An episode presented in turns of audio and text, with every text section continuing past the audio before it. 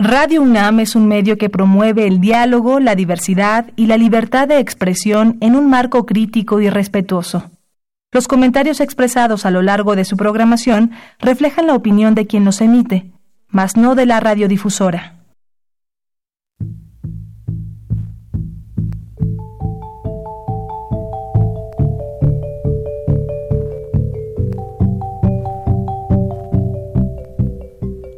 Radio Universidad Nacional y la Facultad de Economía presentan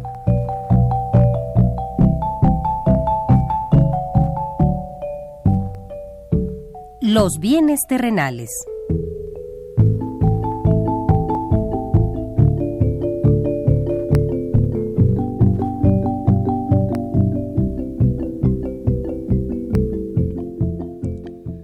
Bienvenidos a este espacio radiofónico de la Facultad de Economía de la UNAM. Como cada semana, estamos aquí con ustedes para reflexionar sobre un tema interesante relacionado con la economía, la política, la cultura y las cuestiones sociales.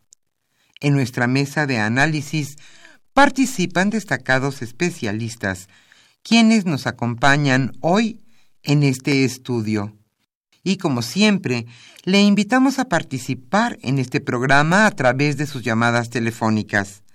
Para nosotros es un gusto saber que usted desde su casa, desde su oficina o en el lugar donde se encuentre, se interesa en el tema que tratamos. Nuestro número 5536 8989. Repito con mucho gusto, 5536 89 89.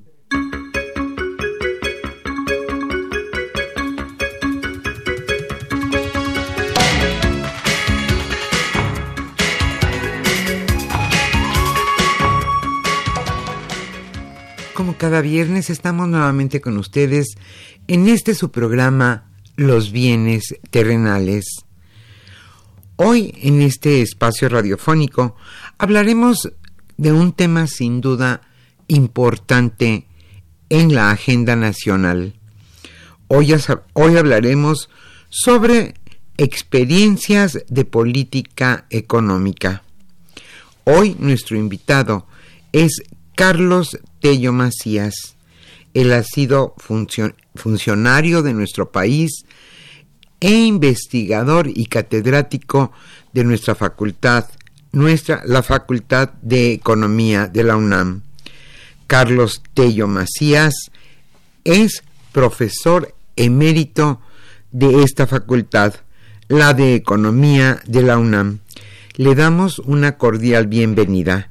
Él charlará con Carlos Javier Cabrera Adame, coordinador de este programa Los bienes terrenales.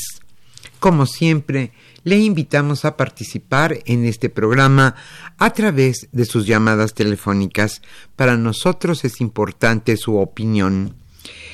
¿En qué consiste la política económica de un país? En los últimos sexenios, ¿cuál ha sido esta política económica? ¿Y cómo se vislumbra que será este sexenio la política económica de Andrés Manuel López Obrador? Hoy un experto, sin duda, Carlos Tello Macías, estará hablando de este tema con Carlos Javier Cabrera Adame. El libro que hoy obsequiaremos a los, a los radioescuchas que amablemente quieran comunicarse con nosotros se titula México en el contexto internacional del siglo XX. Los coordinadores de este libro son Esperanza Fujigaki y Adrián Escamilla. Solamente tendremos cinco ejemplares, lo sentimos. Es un excelente libro que le recomendamos y estará disponible para los radioescuchas que se comuniquen a este programa. Como usted ha visto, poco a poco parece asentarse la política económica en este sexenio. Hoy el secretario de Hacienda señaló que habrá dinero para infraestructura, que se harán proyectos en este renglón. También poco a poco la demanda de los consumidores va subiendo lentamente, pero la producción también aumenta, en fin, la política económica en este sexenio parece que va encontrando su rumbo. Pero esto nos lo dirá nuestro invitado Carlos Tello Macías hoy en este programa.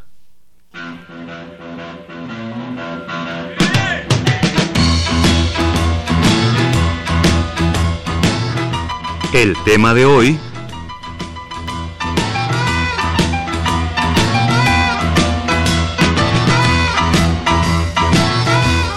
El tema ya lo señalábamos y esperamos que sea de su interés. Hoy se hablará sobre las experiencias de política económica. En la parte musical estaremos escuchando sones huastecos. Nuestro invitado hoy, el profesor emérito de nuestra facultad, la Facultad de Economía de la UNAM, Carlos Tello Macías quien charlará con el coordinador de este programa, Los Bienes Terrenales, Carlos Javier Cabrera Adame. Le invitamos a continuar con nosotros los próximos 55 minutos.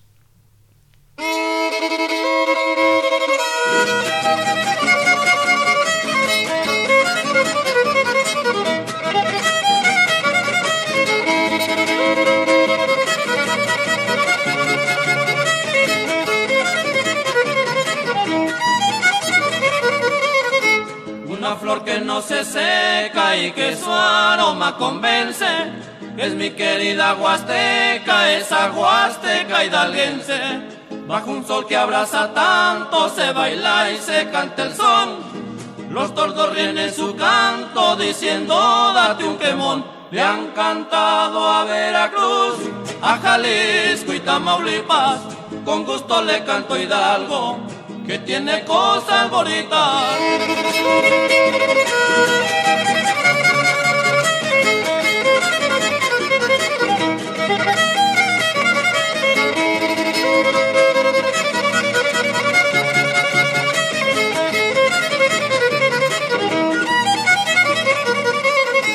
Pachuca la bella y rosa de mi tierra es capital de quien yo vivo orgulloso por su rico mineral. Pa' mujeres Tulancingo, lo mismo en Zacualtipán. Hay unas coloraditas que hasta calentura dan. Le han cantado a Veracruz, a Jalisco y Tamaulipas. Con gusto le canto Hidalgo, que tiene cosas bonitas.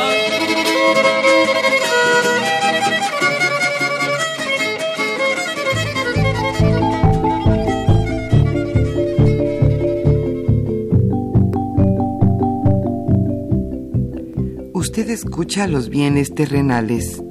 Nos interesa conocer su opinión. Le invitamos a comunicarse a este programa al teléfono 5536 89 89. Repetimos con mucho gusto, 5536 89 89.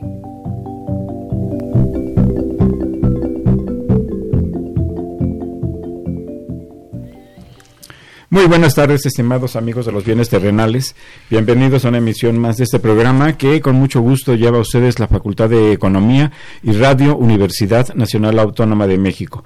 Como ya se eh, señaló en el segmento introductorio a nuestro programa, hoy vamos a a, comentar experiencias de política económica pensando pues en nuestro país y en términos generales lo que es una política económica y para hacerlo, para comentarlo, se encuentra con nosotros eh, el maestro Carlos Tello Macías, profesor emérito de la Facultad de Economía, eh, es un escritor, un analista eh, muy importante, muy destacado, con una trayectoria muy amplia.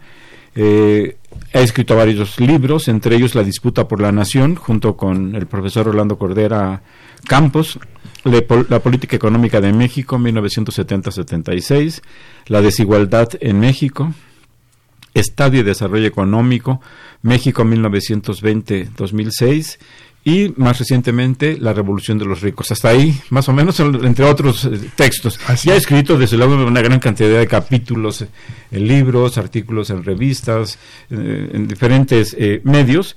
En el, se ha desempeñado también como secretario de Programación y Presupuesto.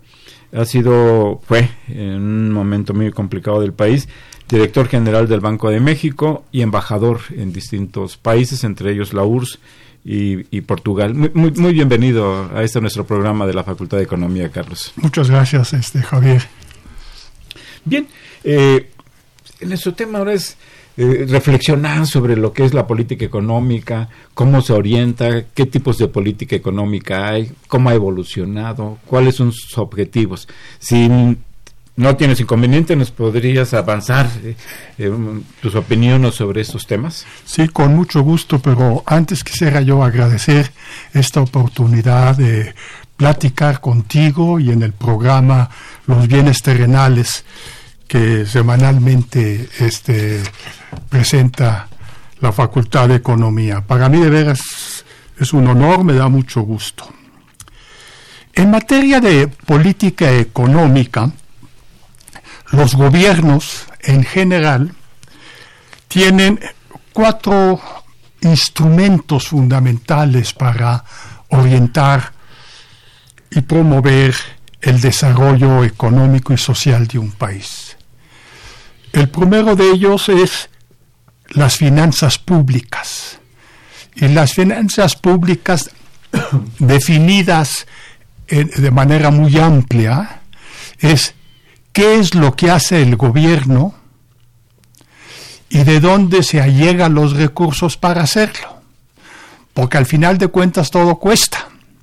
Entonces, ¿qué es lo que hace un gobierno desde una carretera, una refinería, eh, un programa de eh, televisión? Es decir, todo cuesta.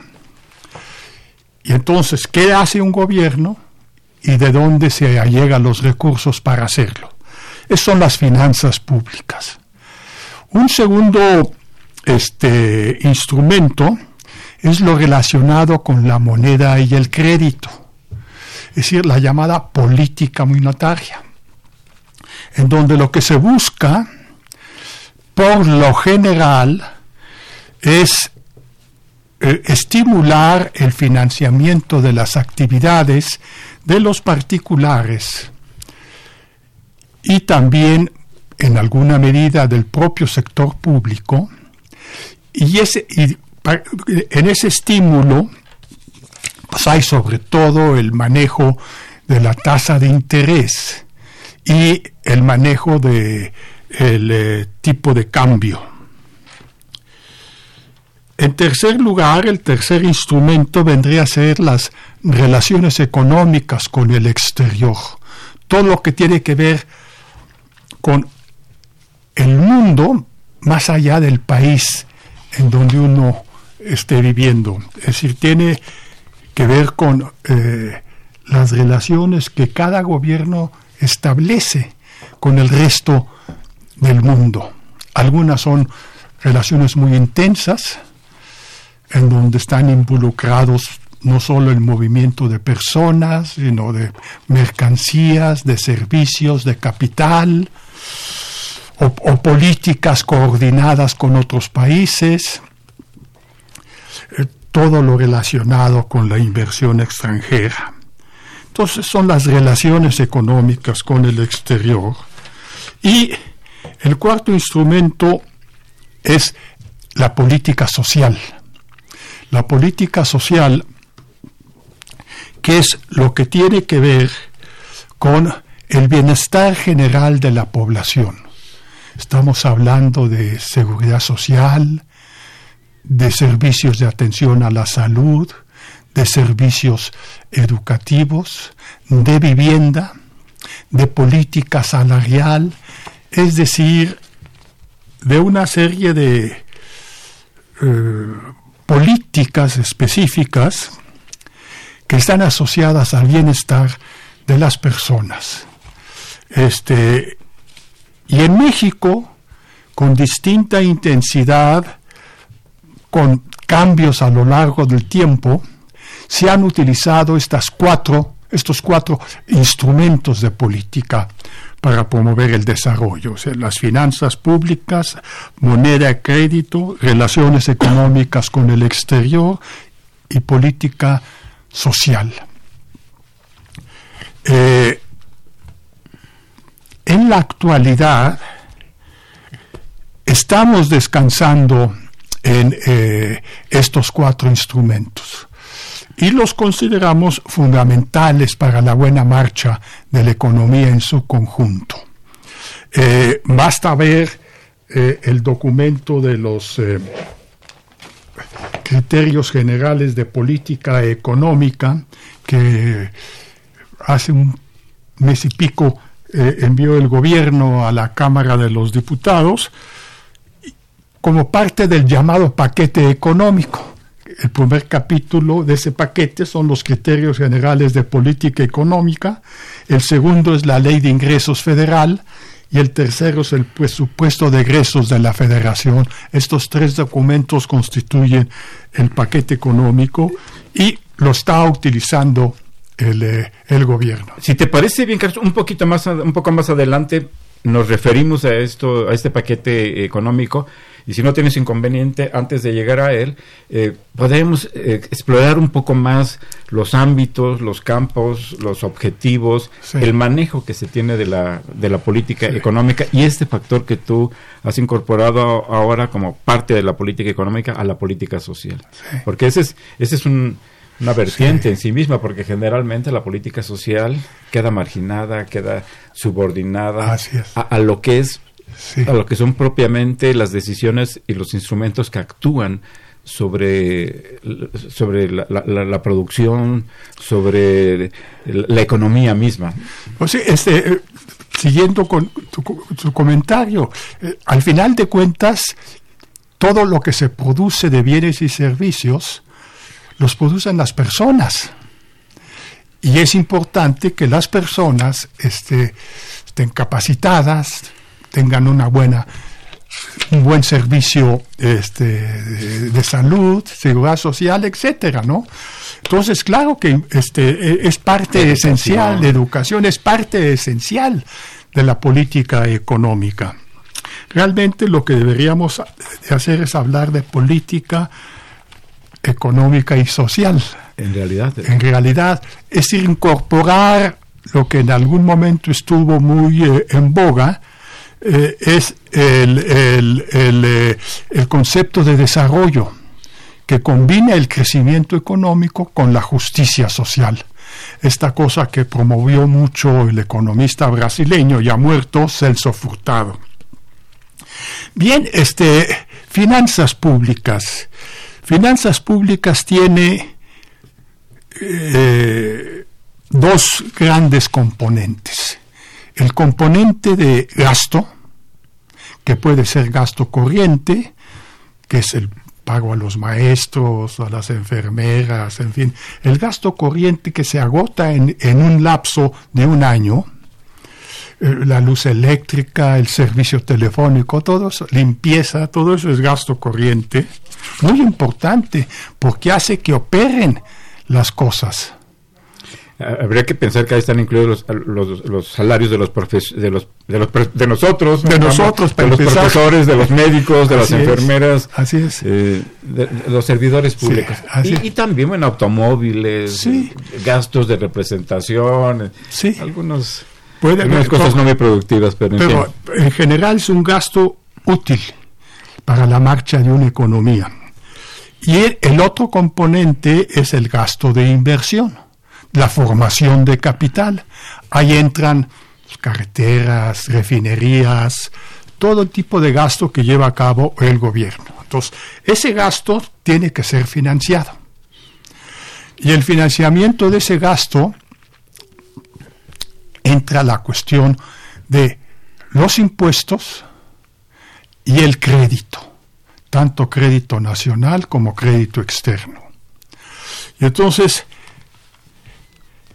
esto debe estar armado de manera eh, este, armónica con los otros este, este, instrumentos de política, la moneda, el, que ya comenté. Por, lo que hace entonces a las finanzas públicas, es muy importante que se siga un procedimiento que en México lamentablemente no se sigue, pero debería seguirse como en muchos otros países se haga.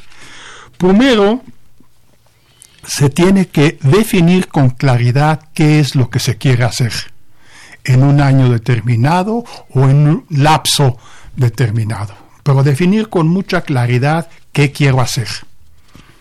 Una vez que esté este, este, definido qué es lo que quiero hacer, establecer las, la forma y las características que, se va, que va a tener ese proyecto. Quiero hacer yo un programa de salud ahora que se acaba de cambiar este, la ley eh, federal de materia de salud. Quiero hacer yo un programa para alcanzar la salud universal. Una salud universal igual para todas las personas no diferenciada como el que tenemos. Hay unos servicios de salud para el seguro social, servicios de salud para, el ISTE, para el, este para Pemex, para los empleados de la banca el ejército, para el FAM, algunas universidades de provincia. Entonces, ¿qué, ¿qué, quiero yo hacer? Bueno, salud universal. Bueno, ¿qué características va a tener ese programa de salud universal? y en qué tiempo voy yo a alcanzar, qué, qué, qué, tiempo me fijo yo como meta para alcanzar ese propósito. Construcción de hospitales, clínicas, laboratorios. todo. Eh, preparación de, qué regiones, preparación de doctores, de enfermeras. Es decir, ¿qué es lo que yo quiero hacer? Entonces, tengo definido el qué quiero, tengo definido qué características va a este, tener. El tercero es ¿Qué costo va a tener todo esto? ¿Cuánto me va a costar de inmediato y en los años que dure el programa? Entonces, este, y luego su operación, que ya es, es entonces, ¿qué quiero hacer? ¿Qué características va a tener eso que voy a hacer? ¿Y cuánto me va a costar todo ello? Y una vez que tengo esto, me voy a buscar los recursos para financiarlo, que pueden ser impuestos o puede ser crédito o una combinación de impuestos y crédito. Y ya una vez este, eh, que tenga yo esto, pues tendré yo que recurrir y apartar esos recursos para darle continuidad al programa. Y así sucesivamente. Eh, si quiero yo que la escolaridad pase de los nueve años, diez años que actualmente existen en el país a quince, bueno, quiero esto, lograr esto en diez años, bueno, que es lo que, y así sucesivamente, va uno armando los programas. Esto es muy importante porque aquí en México, primero, como acabamos de ver, se aprueba la ley de ingresos, y después se reparte esos ingresos en los programas. Es decir, al revés. Anoche precisamente, en el, bueno, hoy en la madrugada se terminó de aprobar la, por el Senado la ley de ingresos, y la de y el presupuesto de egresos en el 20 de noviembre. Así es, sí. el 20 de noviembre. Sí, tiene eh, eh, esa fecha límite. Pero con recursos ya acotados. Pero sí, Oye, a distribuir eso que se acaba de aprobar. Y además ahí hay una parte de pensiones muy importante. Bueno. el, pago, el costo financiero de la deuda que absorbe recursos muy importantes, pero adelante. Este sí, este, eh, el aspecto de, de, gasto está limitado.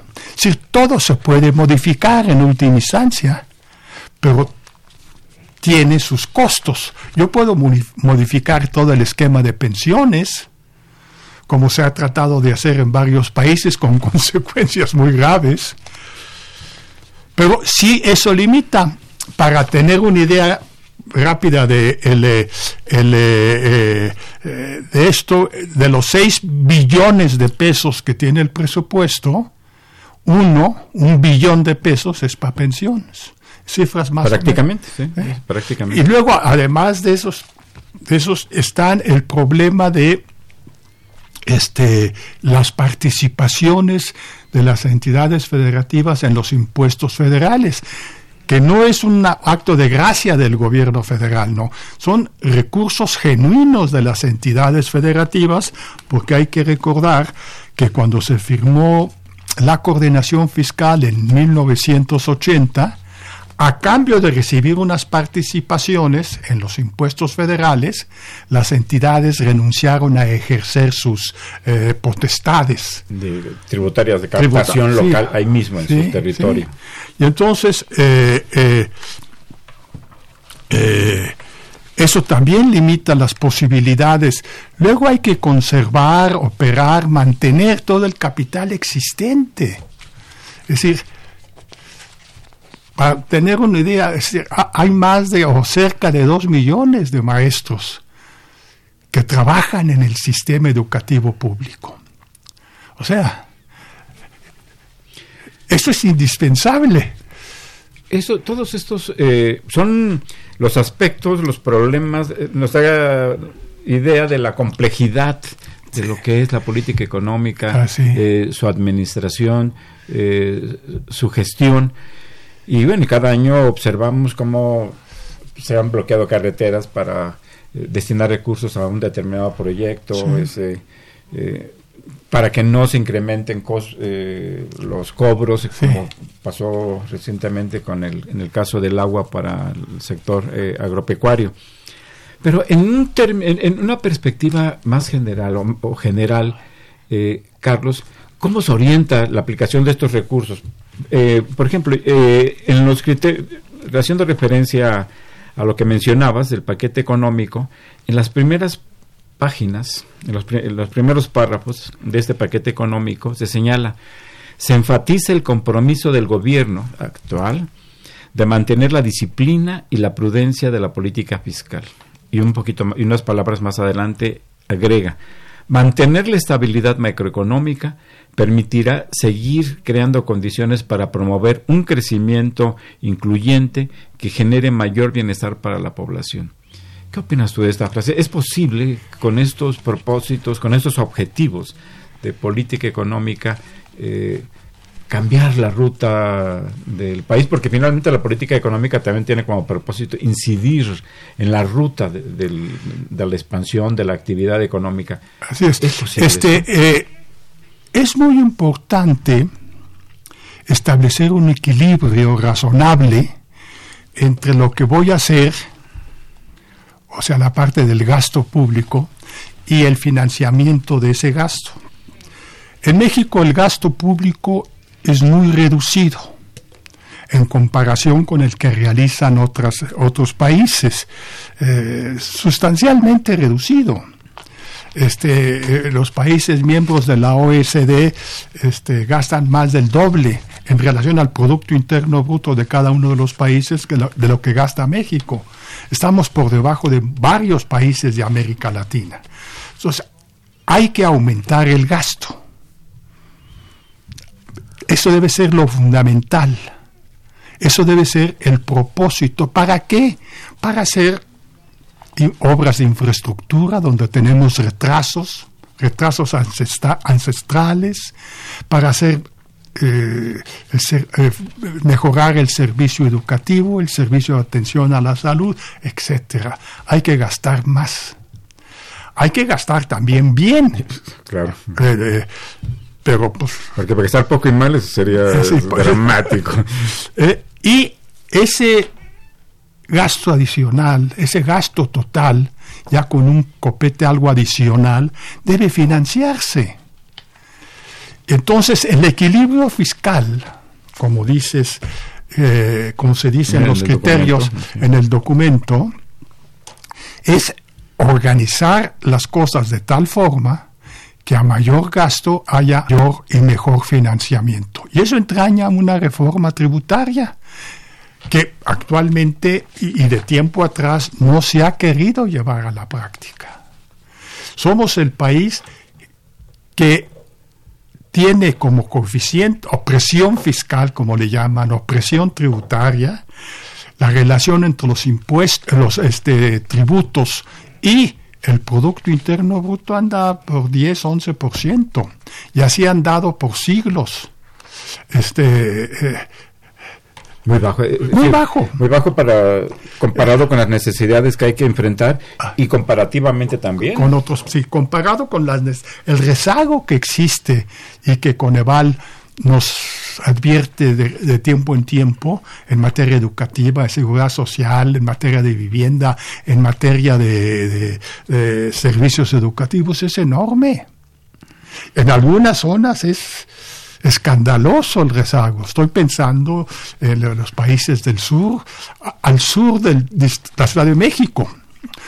Eh, eh, eh, la, infraestructura en, comunicaciones también. No, existe. urbana y nacional. Así es. Entonces, este, hay que gastar más. Entonces, hay que entender eso en el sentido positivo de la, de, este, de la idea, es decir, verla positivamente, hay que gastar más y financiar ese mayor gasto y gastarlo bien. Ahí lo que como está, se ve uno el contexto como el, que está en los criterios generales de política, en este que están eh, viendo el Congreso y que mandó el Ejecutivo, quiere decir que hay, hay que reducir el gasto o no aumentarlo. Y entonces, pues, eh, eso es, eso es para mí una torpeza. Eh, eh, la idea de mantener la estabilidad macroeconómica es sensata y razonable. No, sí. Pero no es el objetivo. No es el objetivo. Es un medio para alcanzar, en términos generales, el bienestar, mejores condiciones de la vida, de vida de la población. Así es. Que, están mediadas por, por el crecimiento económico, por más empleos, por mejores salarios. Así es. Y aquí se entiende como eh, no como eh, este medio, medio, sino como meta. Igual que ha sucedido en los últimos pero y pues ya varias décadas, en realidad. Sí, realmente yo diría que desde eh, cuatro décadas casi. Entonces no debe ser así. Debe haber una mejora constante en las condiciones generales de vida de las personas, en las condiciones este, eh, de transporte, de servicios de todo tipo. De, salud, salud, de educación, de, convivencia, de opciones culturales. Así es. Y este eh, eh, en el sentido en que está aquí, bueno, se fija primero dos metas y a partir de ahí se construye el presupuesto. ¿Cuál es la meta? Número uno, que no debe haber déficit primario mayor a 0.7% del PIB. Bueno, que hay superávit ahí. Eh, eso sí, sí, que, sí superávit de 0.7% del PIB como superávit. Es una meta. Y lo segundo, que no debe haber mayor crédito, como si el crédito fuese inconveniente, este, cuando todo el mundo lo usa y en todas partes. México es de los países que menos crédito usa, crédito tanto público como privado. Entonces, este... Sí, sí, adelante, adelante. Ah, este, eh, eh, eh, si eso lo pones como, como meta, pues estás atado. E, e, es muy miope, es, muy miope. No, incluye una visión de, de mediano plazo, no, incluye la visión de mejorar las condiciones de la se quedan población mexicana. Se quedan así, entonces, este, esto. Y este el instrumento de moneda y crédito tiene en el fondo un solo propósito mantener la estabilidad de los precios internos, como si el crédito aumentara. hay una diferencia enorme entre el crédito a una persona y el crédito a, a un Estado. Una persona es para consumo, unas vacaciones, un refrigerador, incluso una casa. ¿Y de qué depende? Pues depende que mantenga yo el, el, mi trabajo y mantenga mi sueldo y lo puedo pagar. Pero un crédito, al destinarlo a actividades productivas que benefician al conjunto de la sociedad, al conjunto de la economía, genera sus propios recursos para pagarlos.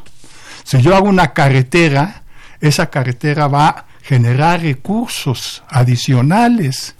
Que una carretera en Michoacán, en Uruapa, para que saquen bien el, aguacate. Vamos a hacer una pausa y regresamos a los bienes terrenales.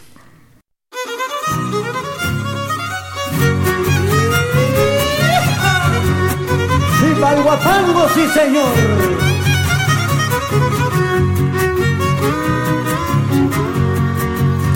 cantarle Hidalgo desde Jacala donde nací. Es tierra del Guapango con Veracruz y también San Luis. También San Luis, también San Luis se le respeta por ser los tres estados denominados las tres huastecas.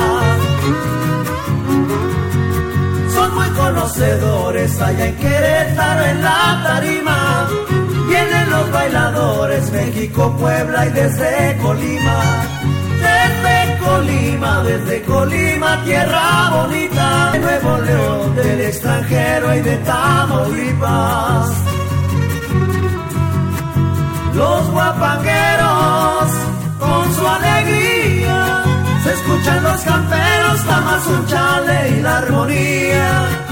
Se oye el juglar y los genuinos, también los hidalguenses, los diferentes famosos tríos. Y vaya un saludo a la Catedral del Guapango, mi San Joaquín Querétaro.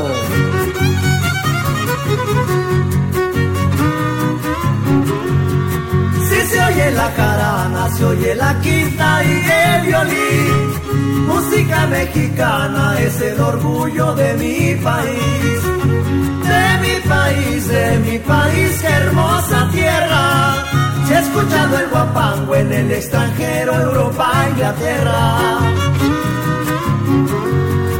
Con la culta se incluye llevar magníficos guapangueros. Han volado hasta Francia, a toditito el extranjero. Grandes eventos con un nivel internacional lo saben los camperos, ellos tienen mucho más que hablar. Huastecos son de mi tierra, donde se oye violín con la cantando. Usted escucha los bienes terrenales. Nos interesa conocer su opinión le invitamos a comunicarse a este programa al teléfono 55 36 89 89. Repetimos con mucho gusto, 55 36 89 89. Nos encontramos en esta mesa de análisis para platicar, evaluar, revisar, analizar los temas de la política económica, eh, Carlos Tello Macías y su servidor Carlos Javier Cabrera Adame. Antes de hacer la pausa, conversábamos acerca de las características que tiene la política económica mexicana, que tiene estos objetivos de mantener un superávit primario, eh, por una parte, y por la otra garantizar eh, pues, equilibrios. Que, y uno no está peleado con los equilibrios, uno no quiere que haya déficit fiscal, uno no quiere que haya más inflación, pero ¿A qué obedecen esos propósitos, esos objetivos de política económica? ¿A una visión en particular? Sí, sí, este, a diferencia de otras disciplinas, como podría ser, por ejemplo, la física, eh, la que es una ciencia esencialmente acumulativa, que va descansando en lo anterior para avanzar. No digo exclusivamente, pero esencialmente, la economía es una ciencia competitiva. Hay formas distintas, formas distintas de ver, analizar y hacer las cosas. Una de estas formas, la que estuvo presente sobre todo después de la, eh, época dorada del capitalismo, que va de 45, 46 a, a 75, esos 30 años de crecimiento, se descansó mucho en el pensamiento keynesiano, en donde el objetivo era estimular la economía para que hubiese crecimiento económico y justicia social. Es la época de la puesta en práctica de los estados del bienestar, desde luego en Europa, pero en muchos otros países. Eso fue lo que predominó. Pero no todo el mundo estaba contento. Eh, los teóricos de la economía no todos estaban contentos con eso. Ellos pensaban que esa intervención del Estado estaba desplazando la actividad de los particulares, la actividad de las empresas, porque les quitaba recursos para hacer lo que querían hacer este, eh, los gobiernos que, digamos, keynesianos. Y entonces empezaron a trabajar para limitar la participación del Estado en la economía. Y fueron ganando, ganando adeptos e incluso gobiernos. El gobierno de la señora Thatcher en, eh, en el Reino Unido, el gobierno de Kohl en Alemania, el gobierno de Reagan en Estados, Unidos, y aquí el gobierno de Miguel de la Madrid frente a la historia pasada. Y esto fue creciendo. Y tal fue la fuerza de ellos que la participación del Estado, no solo por la vía del gasto, sino por otras vías, en, las economías y las sociedades fue disminuyendo. Fue disminuyendo. Al grado tal que incluso se trasladaron actividades propias del gobierno, de los gobiernos, y se empezaron a establecer, eh, hablo en el área de la economía, eh, entidades autónomas. Aquí notablemente sería el Banco de México, que se le, se le arrancó la política monetaria y crediticia a la Secretaría de Hacienda, se pasó como responsabilidad del Banco Central, del Banco de México, y dejó de ejercer eh, esa política el gobierno central. Entonces sí, sí corresponde a un juego de ideas distintas. No es, que prevaleció desde los años 80 así es hasta el, hasta el presente, hasta, ese año hasta ese año pues no ha dado los resultados. Está más que documentado. Un crecimiento insuficiente, apenas por encima del 2%. Está ampliamente documentado.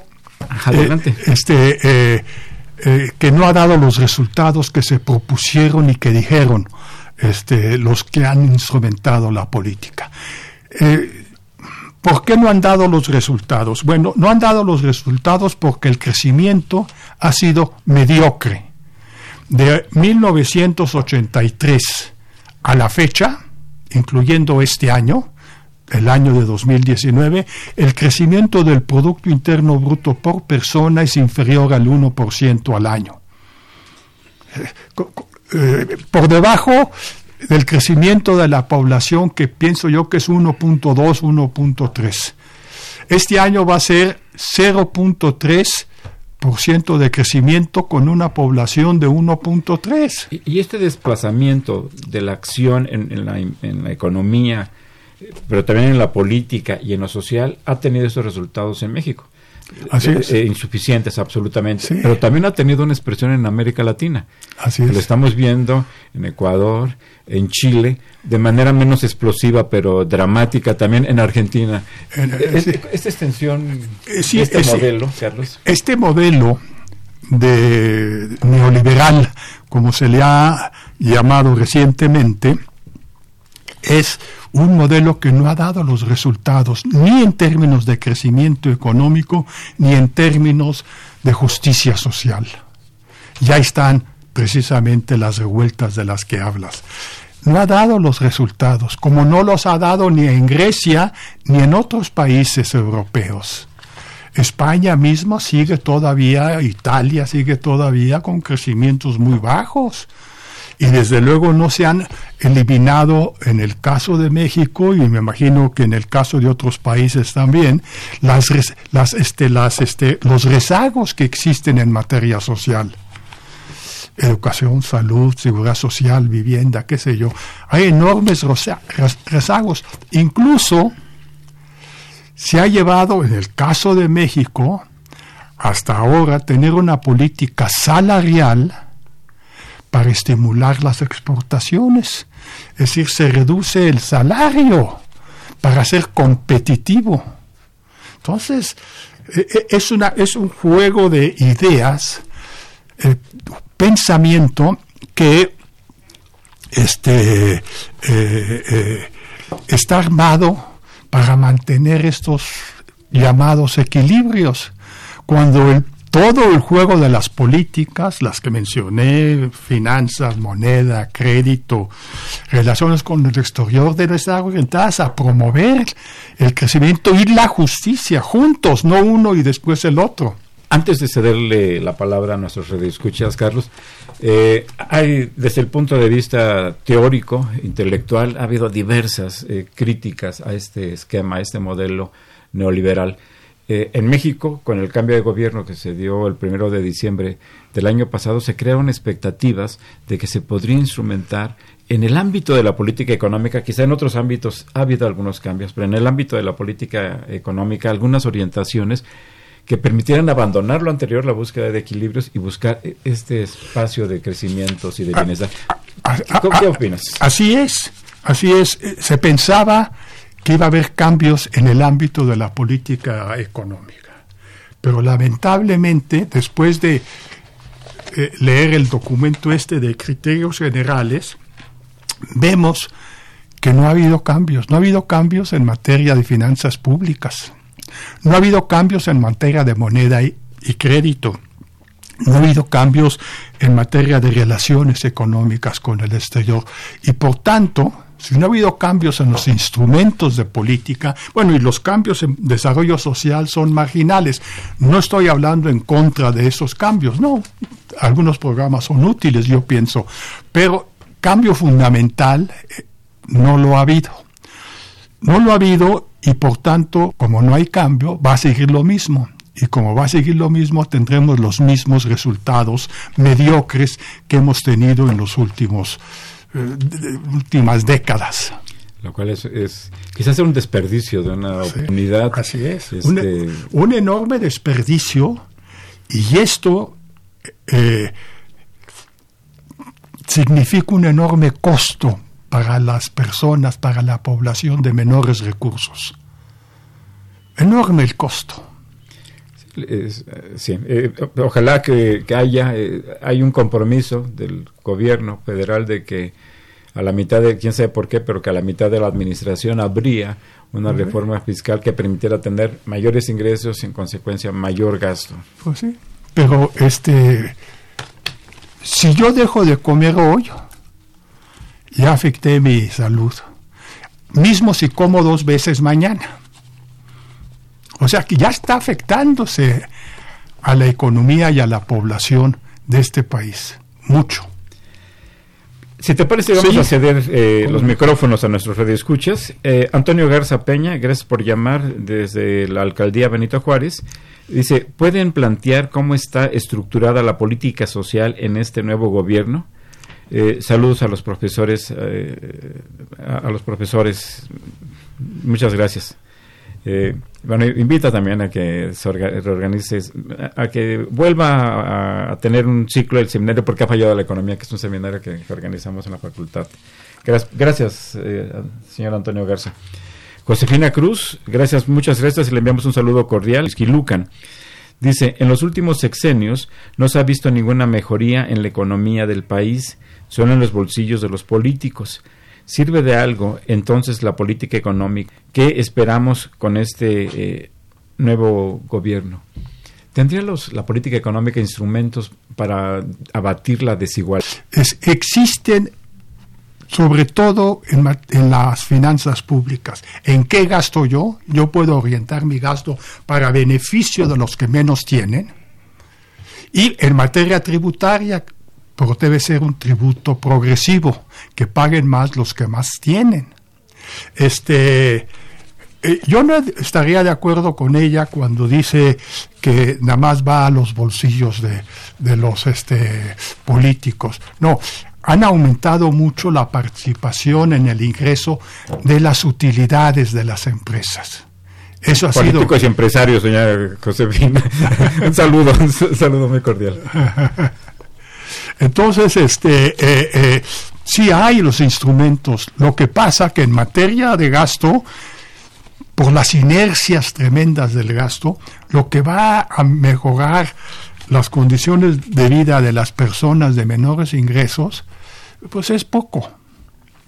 Eh, está ahorita cambiando el sistema de salud, vamos a ver cómo funciona. Se acaba de hacer una nueva reforma en materia educativa, vamos a ver cómo funciona. Se está hablando de programas de apoyo a la vivienda, vamos a ver cómo funcionan, pero de combate a la pobreza, pero es poco. Hay, un problema muy grave en, materia de salarios, que los salarios, como ya se ha comentado aquí, son muy bajos. Estaba viendo recientemente el, informe más reciente del, del, programa de empresas exportadoras y maquiladoras de exportación, eh, el INMEX, eh, y ahí, los, que, son, que es un programa para empresas exportadoras, ahí están concentradas las, las, grandes exportadoras y mayoritariamente las que realizan las exportaciones en el país. Los salarios promedios ahí de los obreros es de 9 mil pesos, que es un trabajo muy calificado este, en, empresas muy productivas que exportan grandes volúmenes al mundo. Eh, son aproximadamente pues, alrededor de que serán 400 dólares mensuales más o menos. Sí, 400 y pico. 400 y pico dólares. Niveles muy bajos. Muy bajo. En, en, un sector de punta. Así es. Muy productivo. Eduardo Montes Aguilar, gracias por llamar desde la alcaldía, Tlalpan. Eh, felicita el programa, muchas gracias. Felicita al maestro Carlos Tello. Eh, dice, gran conocedor, eh, y, lo, avalamos, por supuesto, gran conocedor de nuestra economía y destacado profesor e investigador de la universidad. agrega que le gustaría hacerle una pregunta. ¿Qué opinión se merece la política económica que está llevando a cabo el presidente Andrés Manuel López Obrador? Lo acabamos de comentar justamente, pero no sé si quieras. Bueno, simple y sencillamente está llevando a cabo la misma política económica con la cual hemos vivido durante décadas. Ahí está. La misma. Don Jesús Ríos, recibe un cordial saludo, habla de Miguel Hidalgo, eh, señala, plantea, ¿cuáles serían los principales elementos económicos y políticos en esta eh, eh, en, esta, en esta circunstancia y en el curso y en, en los elementos más supongo que eso quiere decir don Jesús contenidos en el libro La disputa por la nación bueno, en la disputa por la nación hablábamos que estaban generándose en México dos grandes proyectos. El proyecto neoliberal, que es el que finalmente triunfó y tenemos, y el proyecto nacionalista.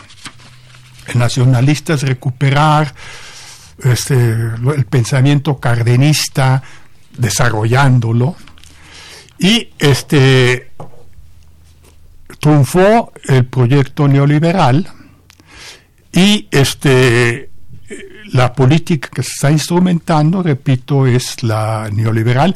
Hemos escrito una segunda edición de este libro, La disputa por la nación, con un nuevo prólogo muy extenso.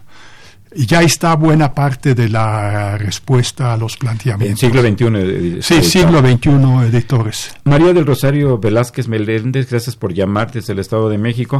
Mando un cordial saludo al profesor, profesor Tello, ya que lo recuerda con cariño y respeto. Manda sus saludos. Ah, pues muchas gracias. de México. Esmeralda Arismendi, gracias por llamar de Álvaro Obregón, eh, plantea, ¿cuál es su opinión acerca de la inversión que se dice inviable y negativa para el ambiente, eh, para el ambiente en dos bocas, Veracruz? La inversión extranjera directa es muy importante para México. Este, yo no soy usted este, un experto, ni mucho menos una persona que eh, conozca mucho de inversiones en materia de refinerías pero lo que sí sé es que se necesita. Es decir, se necesitan refinerías. Estamos importando gasolinas cuando en realidad podríamos refinar nuestro petróleo aquí y a precios competitivos.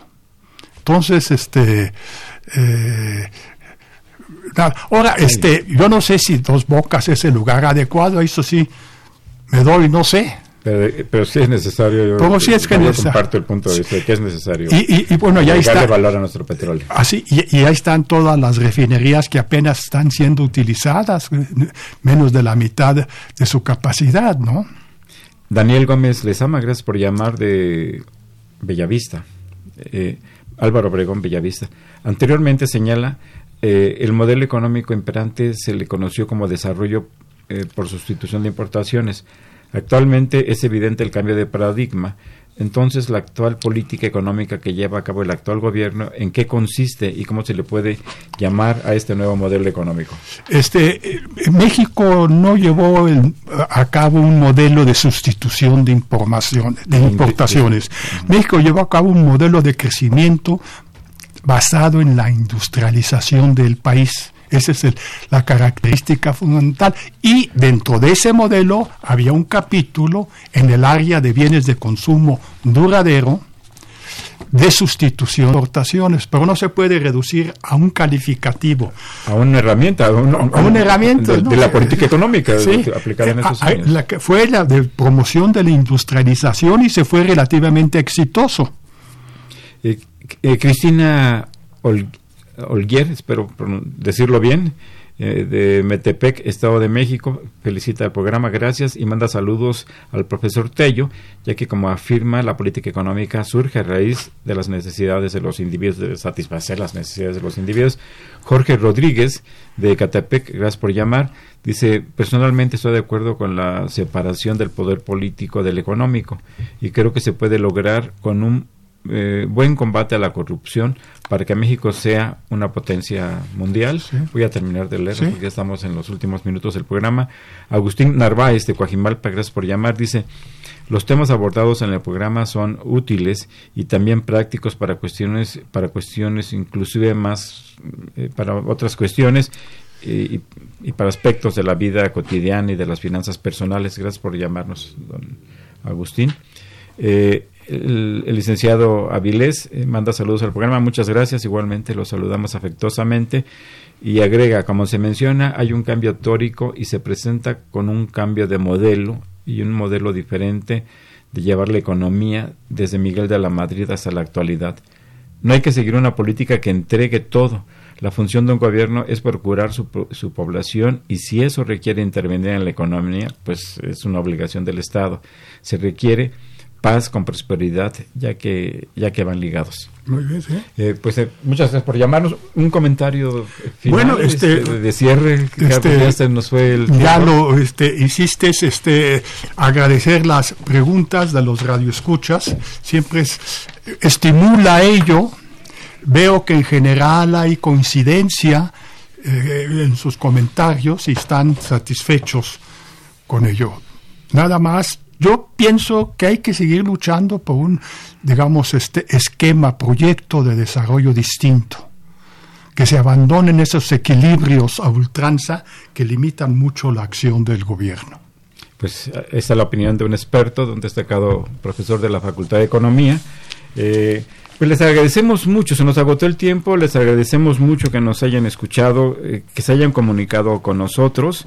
Eh, muchas gracias maestro Carlos Tello, por estar aquí en nuestro programa una vez más. Eh, les recuerdo que Los Bienes Terrenales es un programa de la Facultad de Economía y de Radio Universidad Nacional Autónoma de México. Muchas gracias y parece que el próximo viernes no vamos a tener el gusto de estar aquí porque estaremos en otras actividades, pero en 15 días estamos de vuelta con ustedes. Muy buenas tardes. Buenas tardes y muchas gracias.